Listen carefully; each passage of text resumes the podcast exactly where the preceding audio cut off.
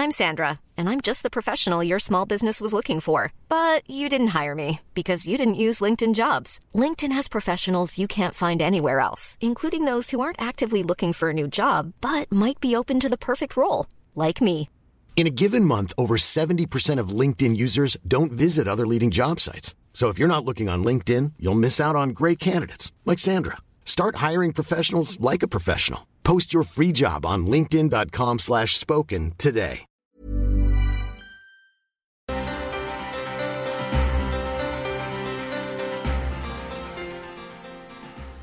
Estamos de regreso y mira, Sofi, vamos a otros temas. ¿A ti te gustan los insectos? Es decir, o- ah, bueno, así suena, ay, Medio pues me gusta verlos o no me gusta verlos. No, ¿te gusta comerlos? Sí, sí me gusta, me gustan mucho los chapulines, me gustan mucho eh, Los escamoles, Los que son las, las larvas, huevas de las más a la hormigas. mantequilla con epazote. No ¿Has visto cómo, encanta. cómo los cómo- cómo- el proceso de No, los escamoles? no, no, no, nunca. En- principalmente se producen en en Hidalgo, que es, es subterráneo, así como a medio metro de la tierra. Hay gente que se mete como gusano, ahí hay otro que está recibiendo los escamoles con lleno de hormigas y se lavan, se lleva un proceso. Bueno, Bueno, pero, pero, toda estos, esa son los, riqueza estos son unos manjares que, que, bueno, conocemos muy pocos, Alejandro, porque, fíjate, por lo menos en México se tienen alrededor de 550 especies de insectos comestibles. O sea, nosotros conocemos creo que apenas 10. Eh, aunque entre los más populares, como ya lo mencionábamos, y que además, ¿sabes qué es lo más triste? Están en riesgo de extinción como los chapulines, las hormigas, los gusanos de maguey y los escamoles. Y para hablar de este tema, bueno, agradecemos a Carlos Galindo Leal, quien es director de comunicación científica de la Comisión Nacional para el Conocimiento y Uso de la Biodiversidad, que esté con nosotros esta mañana y sobre todo platicar de este tema que poco se sabe. Muy buenos días, Carlos. Muy, muy buenos días. Carlos, un gusto tenerlo aquí y la pregunta inicial sería, ¿el consumo de estos insectos es irresponsable? Pues mira, yo creo que a la fecha sí es irresponsable porque desconocemos cuánto podemos consumir. Este, no llevamos una evaluación de sus poblaciones, sino las, los recolectamos eh, de igual manera que hacemos otras cosas, ¿no? Así es. Y un ejemplo que pues que, que me gusta dar es que, por ejemplo, los a- los alebrijes, que son una artesanía mexicana, pues muy atractiva, muy bonita, a todos nos gustaría tener un alebrije, Claro. tuvo un impacto muy fuerte en los árboles que se usaron para hacer eh, la artesanía. Este, ya ahora se está reforestando, se está teniendo más cuidado, pero yo lo que veo con los insectos es que se están volviendo muy populares. Así es.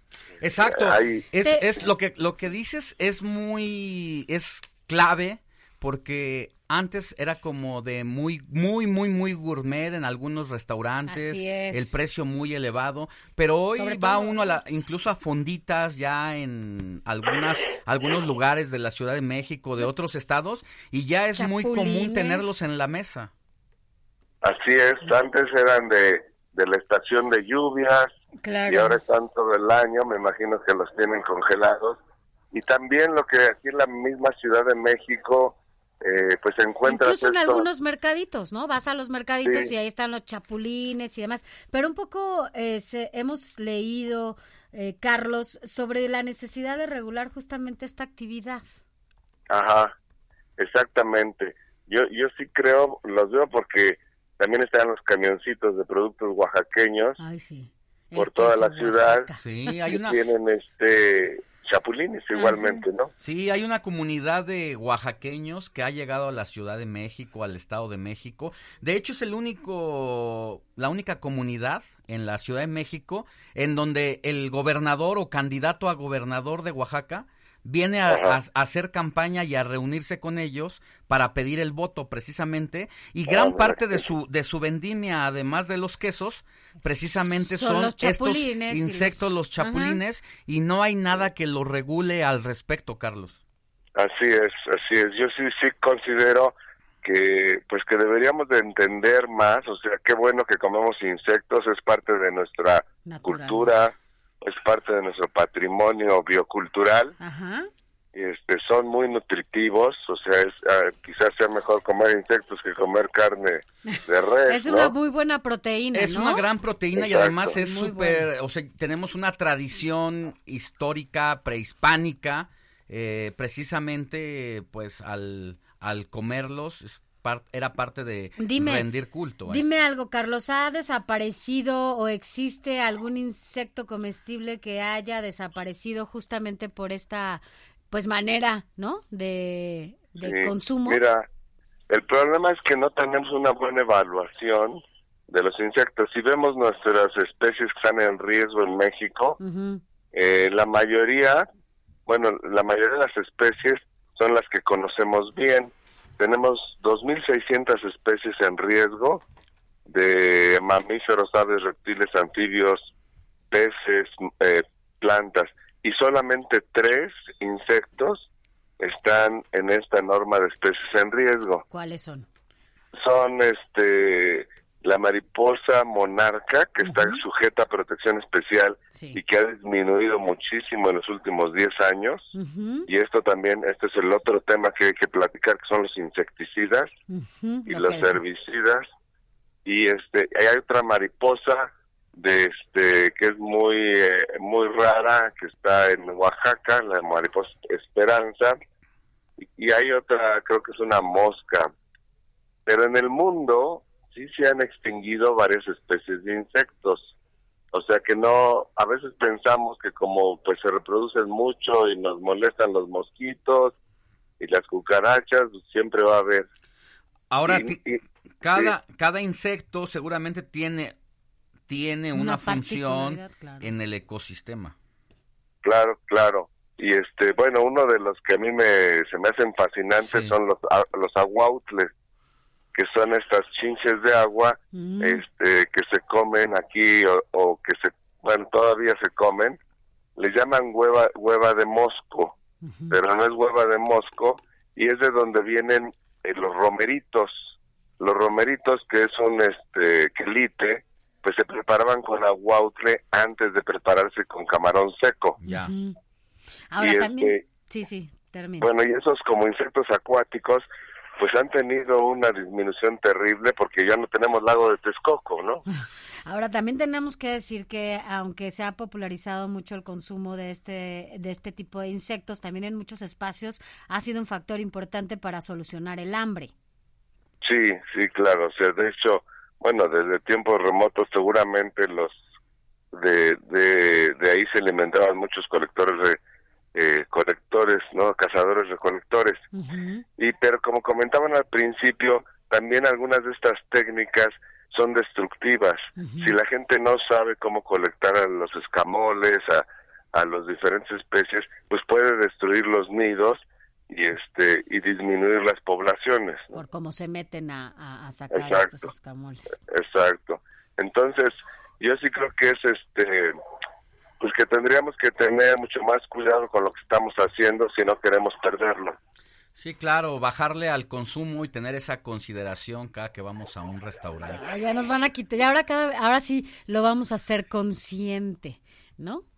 Sobre todo cuando te, se tomen un mezcalito y estén por ahí con ganas de, tomarse el gusanito. este, habría que estar preguntando pues de dónde provienen, cómo se extraen. Ya hay algunas granjas, ¿no? Que están produciendo insectos, pero pero habría que conocer todo eso y no nada más estar claro. pues, este consumiendo sin saber. Que, que es, no, sí, sobre todo con irresponsabilidad, como lo mencionábamos hace rato. Yo creo que cuando ya hacemos conciencia de lo que está pasando, ¿no? En todo este, en esta naturaleza, pues entonces ya tendremos un poquito más de control, sobre todo para a, la hora de comernos estos deliciosos, porque la verdad es que son unos manjares deliciosos, más cuando vas a, a Oaxaca, en donde te encuentras a cada paso este tipo de, de insectos para poder comerlos, ¿no? Así es, está ahora la exposición del arte de comer insectos en el Colegio de San Ildefonso. Y este pues ahí la gente puede ver toda la historia que tenemos, todas las especies y al final pues reflexionar pues del papel de, de estos insectos en la naturaleza y también en nuestra cultura. Así es. ¿Y esto está en San Ildefonso? ¿Hasta cuándo está para que la gente... Hasta el 2 de febrero. Ah, bueno, todavía tienen tiempo para ir y que, bueno, sepan cómo se llama, ¿cómo se llama esta exposición? El arte de comer insectos. En San Ildefonso. Pues ahí estaremos para saber cómo cómo hacerlo. Muchas gracias. Muchas gracias, Carlos. Que tenga buen día. Buen día. Gracias, gracias. Hasta luego. Que estén muy bien.